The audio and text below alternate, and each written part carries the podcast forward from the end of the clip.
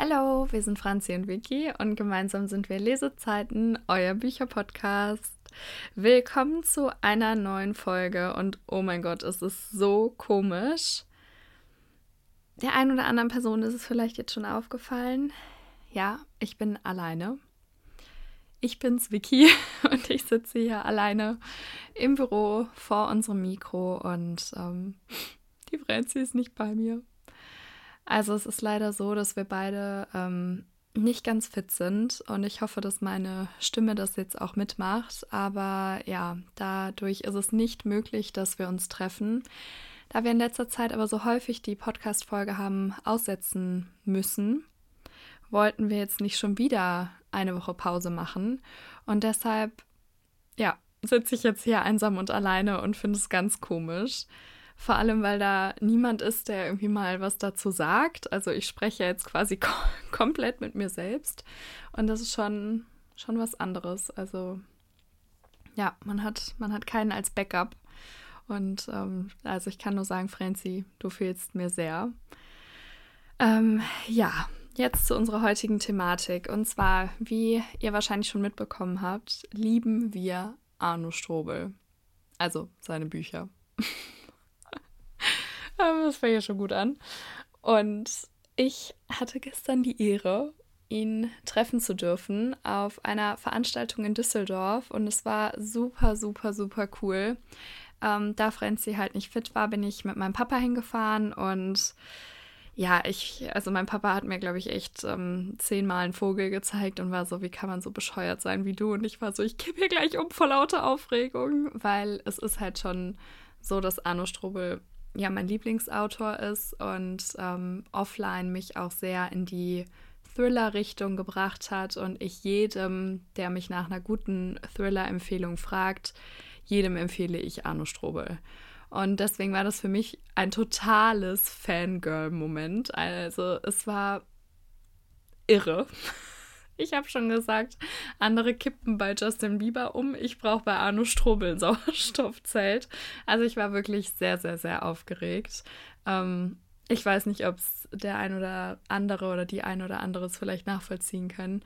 Aber ja, es war schon sehr, sehr cool. Ich muss sagen, er war wahnsinnig sympathisch und hat immer so gelächelt, als würde er nur für die Person lächeln, mit, die er mit der er gerade spricht. Also wirklich super herzlich und ähm, ja, wie gesagt, sehr sympathisch und auch lustig. Und ja, huch, mein Stuhl hat geknackt.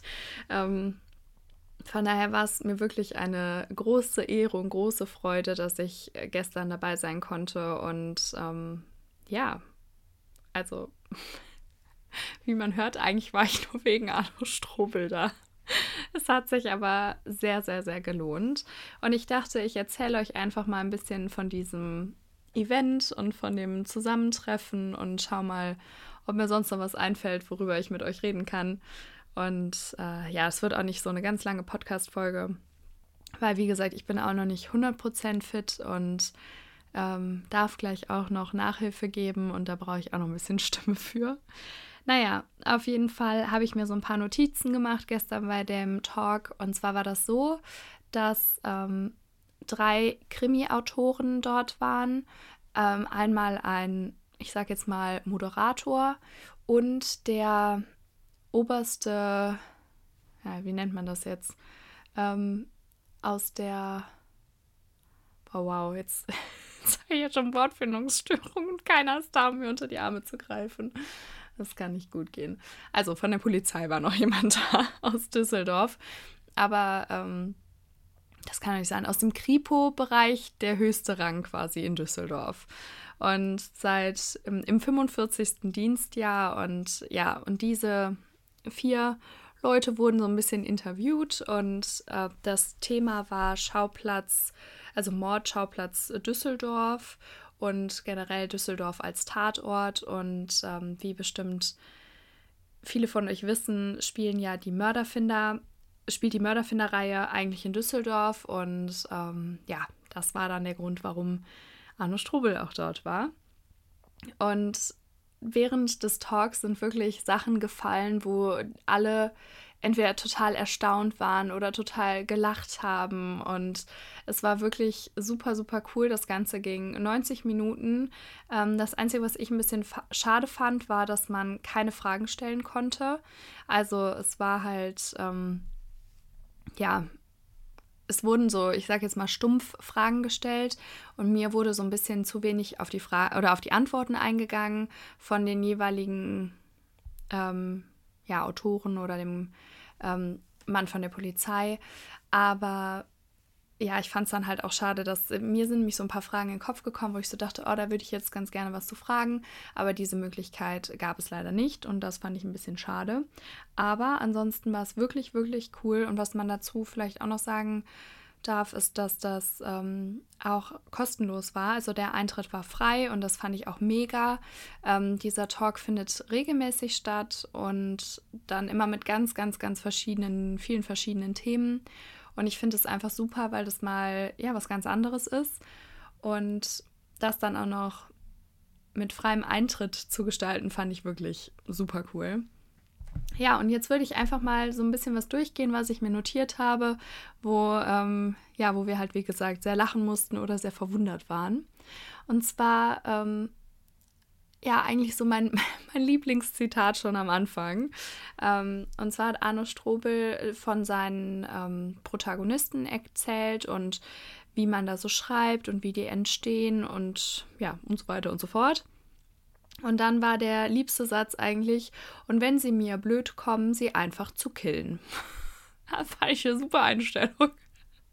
Und da wurde er von den anderen Autoren auch sehr supported. Also ähm, der, Entschuldigung, also zum Beispiel der andere Autor war auch Wim Martin, vielleicht kennt ihn ja einer von euch. Und er hat dann auch gesagt, ja, also das sehe ich auch so. Und wenn sie nicht nach seinen Moralvorstellungen handeln würden, würden sie halt einfach umgebracht. Und das wäre für ihn auch so ein Reiz, ähm, den das Schreiben so ausmacht von Thrillern, dass man die Macht darüber hat, jemanden am Leben zu lassen oder halt nicht. Und dass der Tod so die Königsdisziplin darstellt, also das auch gut rüberzubringen. Und habe ich gedacht, also es ist schon, also mein Papa und ich, wir haben uns so angeguckt und waren so, das ist schon ein bisschen irre, ne? Also wenn man so, ich verstehe es ja auch nicht, weil wir wollen es ja auch alle lesen, aber, oder viele, aber wenn man dann mal so überlegt zu sagen, ja, das ähm, macht mir einfach Spaß, dann denjenigen umzubringen, wenn ich ihn nicht mehr mag, ist ja eigentlich schon. Und ähm, ja, da habe ich schon gedacht, gut, wissen wir Bescheid. Ähm, und dann hat auch der dritte Autor, das war ähm, Ingo Bott, der hat dann auch sich eingeschaltet und hat gesagt, naja, wir kennen ja die Moralvorstellungen nicht, hoffen wir mal, dass wir den allen entsprechen. Und wir waren so, mhm, genau. Und dann ähm, der, der von der Polizei, ich wollte den Namen jetzt auch noch mal einmal einbringen, das ist der Frank Kubicki. Und zwar ist er, ich habe es jetzt nochmal schnell nachgeschaut, der Leiter der Direktion Kriminalität bei der Polizei in Düsseldorf. Ja, also, das habe ich mir nicht gemerkt. Es tut mir leid, shame on me. Äh, genau, und der war dann auch schon so, ah ja, alles klar. Und dann alles so, nein, nein, nicht in echt, natürlich nicht in echt. Und wir waren so, mhm. Ja, genau, das war schon sehr, sehr lustig. Was ich aber auch wahnsinnig interessant fand, ähm, war, dass dann die Frage gestellt wurde, wie die Autoren eigentlich schreiben. Also ob sie ähm, einen bestimmten Raum haben oder eine bestimmte Uhrzeit oder wie auch immer. Und da waren auch sehr unterschiedliche Antworten, da es jetzt aber vor allem für mich ähm, es der Hauptaugenmerk auf ähm, dem Bericht von Arno Strobel liegt, würde ich jetzt da weiter drauf eingehen. Und zwar hat er dann gesagt, dass er eigentlich am meisten im Auto schreibt, auf der Beifahrerseite. Und dass wenn er nämlich von A nach B immer unterwegs ist, dann würde so viel Zeit verloren gehen und die nutzt er meistens, um zu schreiben und seine Frau würde dann fahren und ähm, würde Musik hören auf, ähm, mit einem, einem Kopfhörer und er könnte dann in Ruhe schreiben. Aber er bräuchte für manche Szenen auch das gewisse Ambiente. Und dann dachte ich schon so, oh Gott, jetzt kommt's. Und zwar ähm, ist es so, dass er diese gruseligen, vor allem diese besonderen, die besonders aufreibenden, aufregenden, nervenkitzelnden Szenen Ähm, für diese bräuchte er halt das gewisse Ambiente. Und zwar, ähm, dass er ja nachts im Dunkeln sitzt und dann halt auch wirklich nachts, also 2, 3 Uhr nachts, nicht irgendwie so 11 Uhr abends. Ähm, und dann würde er alles dunkel machen, alle Lichter ausmachen und nur seinen PC anhaben, also nur das Licht vom Bildschirm haben. Und so würde er dann in seinem Haus sitzen und diese furchtbaren Szenen schreiben. Und dann habe ich wieder meinen Papa angeguckt und ich war so, oh mein Gott, ich würde von meinem eigenen Buch wegrennen. Das könnte ich niemals. Also für mich ist es schon so, dass ich eigentlich einen Arno Strobel nicht unbedingt gerne lese, wenn ich nachts alleine irgendwo bin, wo es stockduster ist. ähm, da würde ich mir jetzt auch nicht gerne das Hörbuch anhören. Und er machte sich einfach freiwillig dieses Ambiente, um besonders überzeugend schreiben zu können. Und da dachte ich mir so, um Gottes Willen, nee. Also das wäre wirklich gar nichts für mich. Und wenn ich das richtig in Erinnerung habe, hat er ja auch selber, ich glaube, drei Kinder. Und jetzt stellt euch doch mal vor, man schreibt dann selber über irgendeine so Kindesentführung oder so und sitzt im stockdunklen Haus, irgendwo knackst es und man weiß, die Kinder liegen da. Also das wäre für mich wirklich unvorstellbar. Das kann ich gar nicht nachvollziehen und ich finde es einfach nur krass, aber ich meine, jedem das seine, weil so kommen ja die guten Szenen zustande. Von daher supporten wir das voll und ganz. Ich musste dann nur daran denken, als ich in ähm, Dublin war, bevor ich zurückgeflogen bin, bin ich abends, ich war was essen und ähm, dann bin ich zurückgelaufen und ich hatte meinen Kopfhörer drin und habe Mimik von Sebastian Fitzek gehört weil wir ja eigentlich auf die Lesung zusammengehen wollten und wir wussten halt nicht, weil es unsere erste Lesung war, oder gewesen wäre, ob ähm, man das Buch vorher gelesen haben muss oder nicht. Und ähm, die Franzi ist ja dann leider mit einer Freundin, also was heißt leider mit einer Freundin, sie musste dann leider ohne mich gehen und netterweise ist eine Freundin mitgekommen, weil ich ja da krank war. Also bisher haben wir es noch nicht geschafft, so ein Event zusammen zu besuchen. Und da habe ich dann auf dem Rückweg im Dunkeln von der Dubliner Innenstadt etwas außerhalb, also es war auch immer noch in der Innenstadt, aber halt da war nicht mehr so viel los, ähm, zu meinem Hotel zu laufen, wo ich eine Nacht geschlafen habe. Und das war auch echt gruselig. Ich habe mich so oft umgedreht und ich habe dann auch nur einen Kopfhörer drin gehabt, damit ich noch alles höre. Aber da dachte ich mir so, dass, also das war schon für mich ganz furchtbar. Aber ich wollte unbedingt wissen, wie es weitergeht. Und wenn ich dann überlege, dass ich alleine im Dunkeln sitze, um sowas zu schreiben, also das finde ich einfach nur krass. Ja, dann, was ich auch spannend fand zum Thema Schreibprozess, war, dass ähm, Anne Strube hat gesagt, dass er, wenn er so einen Schreib Flow hat und dann manchmal zwölf Stunden geschrieben hat und er sich das am nächsten Tag nochmal anschaut, oder ich glaube, wenn ich das richtig verstanden habe, auch wenn er so nachts nochmal was geschrieben hat, ähm, dass er dann manchmal nicht mehr so richtig weiß, was er da geschrieben hat, gerade wenn er in so einem Flow ist, weil er dann einfach so zack, zack, zack, zack, zack alles runterschreibt und dann dadurch selbst überrascht ist, wenn er es am nächsten Tag nochmal liest. Und dann dachte ich mir so, oh ja, auch gut. Aber ich meine, ich finde es einfach nur beeindruckend, dass das ähm, ja offensichtlich funktioniert, dass so gutes Material dabei rumkommt, wenn man ja, das ist ja dann eigentlich so ein unterbewusstes Schreiben, finde ich, wenn man nicht mehr wirklich weiß, was man geschrieben hat. Und das finde ich schon cool. Also das zeigt ja von Talent und ähm, fand ich sehr beeindruckend. Und das Coole ist ja, dass, ähm, dass dadurch dann auch nochmal so neue Ideen entstehen, weil wenn man selber von seinen Sachen, die man geschrieben hat, von seinen Worten überrascht ist, dann kommen einem vielleicht auch nochmal andere Dinge in den Kopf, die man vorher gar nicht so ja, vor Augen hatte. Und da hat er dann auch wieder ein, ähm, ein sehr schön, eine sehr schöne Sache gesagt. Und zwar ähm, hat er dann gesagt, dass manchmal zum Beispiel eine die eine Figur, die trag, also eine tragbare positive Rolle eigentlich haben sollte und bis zum Ende so diesen positiven Teil der Geschichte tragen sollte, sich auf einmal ja als böse entwickelt und er hat es dann auch nochmal versucht rumzureißen, aber es hat einfach nicht mehr funktioniert und sie war dann plötzlich böse. Ähm, hat er dann gesagt, ja, dann, ich kann sie ja umbringen, wann ich will. Ist ja meine Figur. Ne? Da dachte ich mir auch so, ah ja, also das war auch wieder so eine Szene, wo halt alle gelacht haben. Also es war teilweise wirklich so, ja, makaber schon fast, ähm, aber wirklich total unterhaltsam. Und ähm, ich finde es auch immer so lustig, wenn, wenn Autoren oder Autorinnen davon sprechen, dass sich die Figuren so ein bisschen verselbstständigen. Also ich kann mir das schon gut vorstellen und ich verstehe auch, was damit gemeint ist. Ich glaube, für andere ist das manchmal nicht so nachvollziehbar. Aber ähm, ich finde es trotzdem witzig, weil ich meine, wenn man es unbedingt wollte, dass das nicht passiert, dann könnte man es natürlich auch anders machen. Aber das ergibt sich dann wahrscheinlich auch vor allem in diesen Schreibflows, wo man so ein bisschen unterbewusst schreibt und die Geschichte einen völlig catcht und quasi einen überrennt. Dann hat man wahrscheinlich nicht mehr so einen großen Einfluss. Ähm, ja, genau.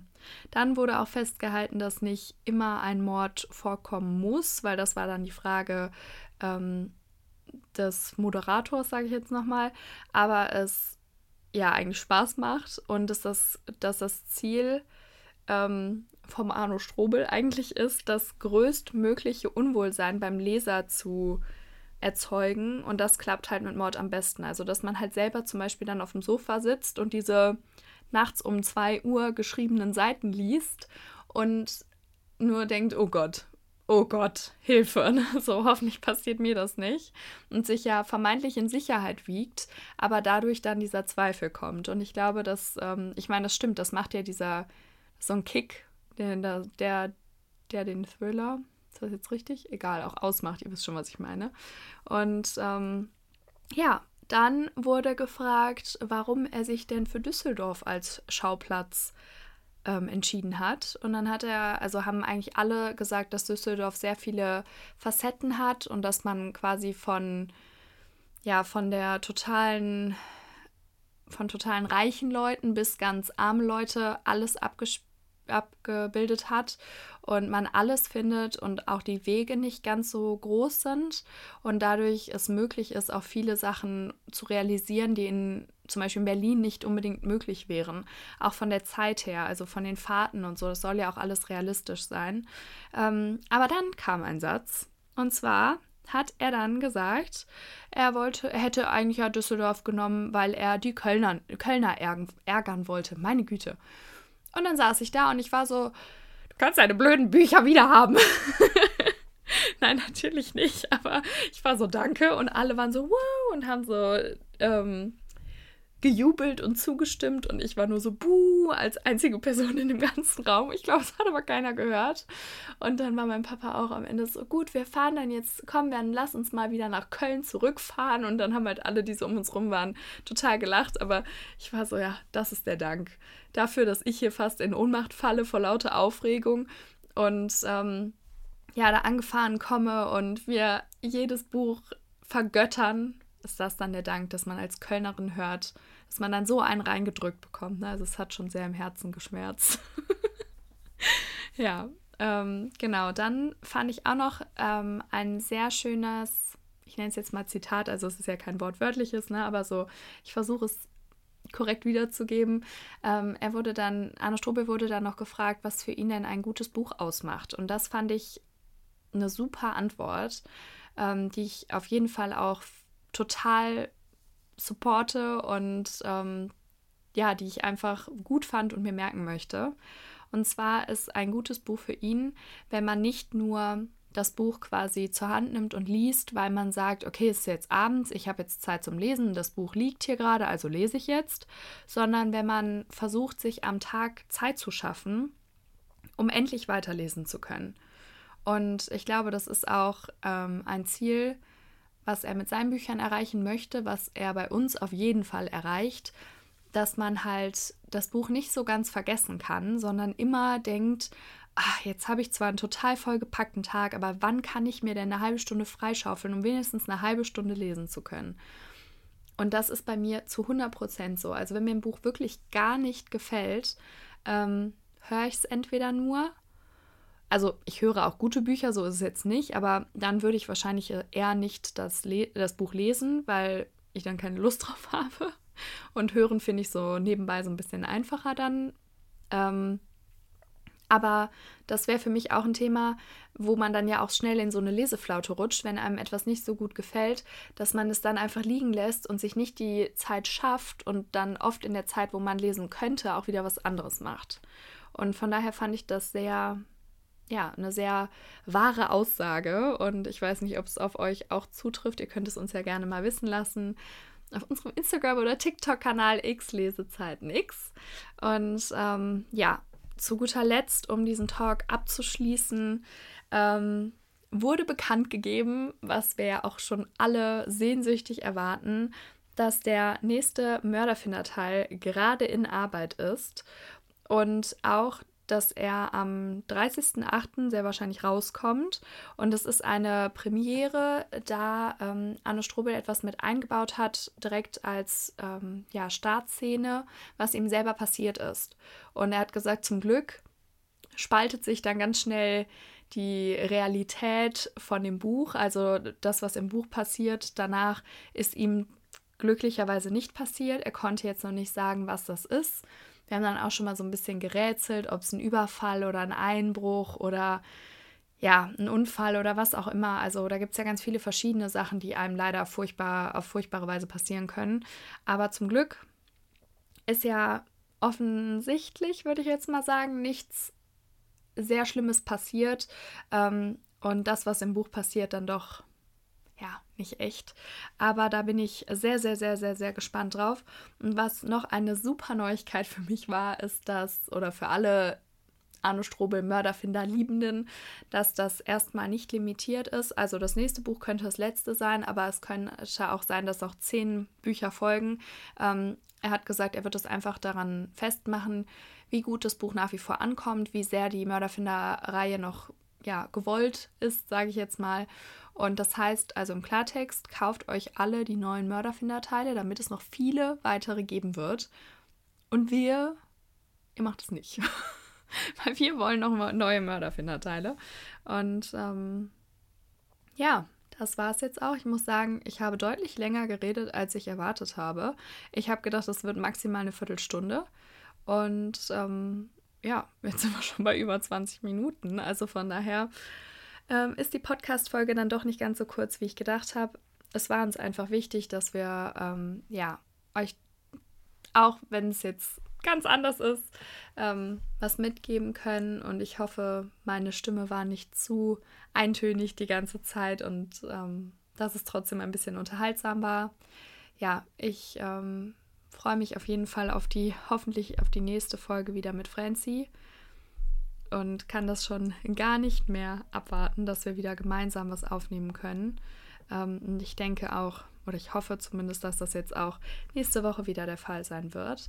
Ähm, schaut gerne nochmal bei Instagram bei uns vorbei. Ich habe auf jeden Fall als letztes Dance into My World beendet. Ähm, ja, da muss ich sagen, hatten wir relativ oder waren wir relativ beide negativ eingestimmt am Anfang und ich, mir hat es auch am Anfang nicht so gut gefallen. Wie es sich dann weiterentwickelt hat, könnt ihr gerne mal in meiner Rezension lesen. Ähm, ja, und jetzt gerade habe ich Blue Soul Nights angefangen und gestern Abend und es hat mir bisher gefällt es mir sehr, sehr gut, weil es aber was ganz anderes ist. Ähm, und ja, ich finde es auf jeden Fall sehr cool und auch cool, mal so in diese Kultur abzutauchen und auch, ähm, ja, die Stadt mal beschrieben zu kriegen und sowas. Ich war noch nie dort und deshalb finde ich das wahnsinnig spannend. Und wie gesagt, finde die Geschichte bisher auch sehr cool und bin gespannt, wie es sich noch weiterentwickelt. Ich glaube, ich bin jetzt vielleicht bei knapp 100 Seiten. Ähm, ich weiß es nicht ganz genau. Und ja, das war es jetzt von mir. Ausführlicher werden wir dann über die Bücher noch sprechen, ähm, wenn wir wieder eine Leserunde, nee, nicht eine Leserunde. Doch, nee. Ein Bücher-Update aufnehmen über Bücher, die wir gelesen haben. Ich sage es jetzt einfach so. Und ähm, ich glaube, er wird es nie hören, aber lieber Arno Strobel, vielen, vielen Dank für die tollen Autogramme und die tollen Worte. Und ähm, es hat mich wirklich sehr gefreut. Und ich durfte für Franzi einsignieren lassen, für mich, für uns als Podcast und als Gemeinschaft für Lesezeiten. Ähm, ich habe noch eine Autogrammkarte bekommen und auch noch ein Autogramm auf eine andere Karte von Thriller Things. Ähm, die haben ja so coole Sachen. Da habe ich auch zwei Jutebeutel von und so. Also, ähm, falls ihr es nicht kennt, guckt auf jeden Fall mal bei der Homepage vorbei, obwohl da, glaube ich, gerade Bestellstopp ist. Ähm, ja, und deswegen, es war wirklich super, super, super cool. Und ich bin sehr traurig, dass Franzi das nicht miterleben konnte. Aber bin froh, dass ich es wenigstens für uns miterleben konnte und das jetzt mit euch teilen konnte. Und ja, Jetzt habe ich auch genug gelabert. Und was, wenn ihr sehen wollt, was wir jetzt alles unterschrieben haben oder ähm, die Bücher, die Autogramme auf den Büchern sehen möchtet, dann schaut auch gerne nochmal bei unserem Instagram oder TikTok vorbei. So, und das war es dann jetzt auch. Gott, ist das komisch. Und ja, wir hoffen, oder ich, wir hoffen, es hat euch gefallen. Ich hoffe auf jeden Fall, es hat euch gefallen und ähm, hoffentlich bis zum nächsten Mal wieder zu zweit. Tschüss.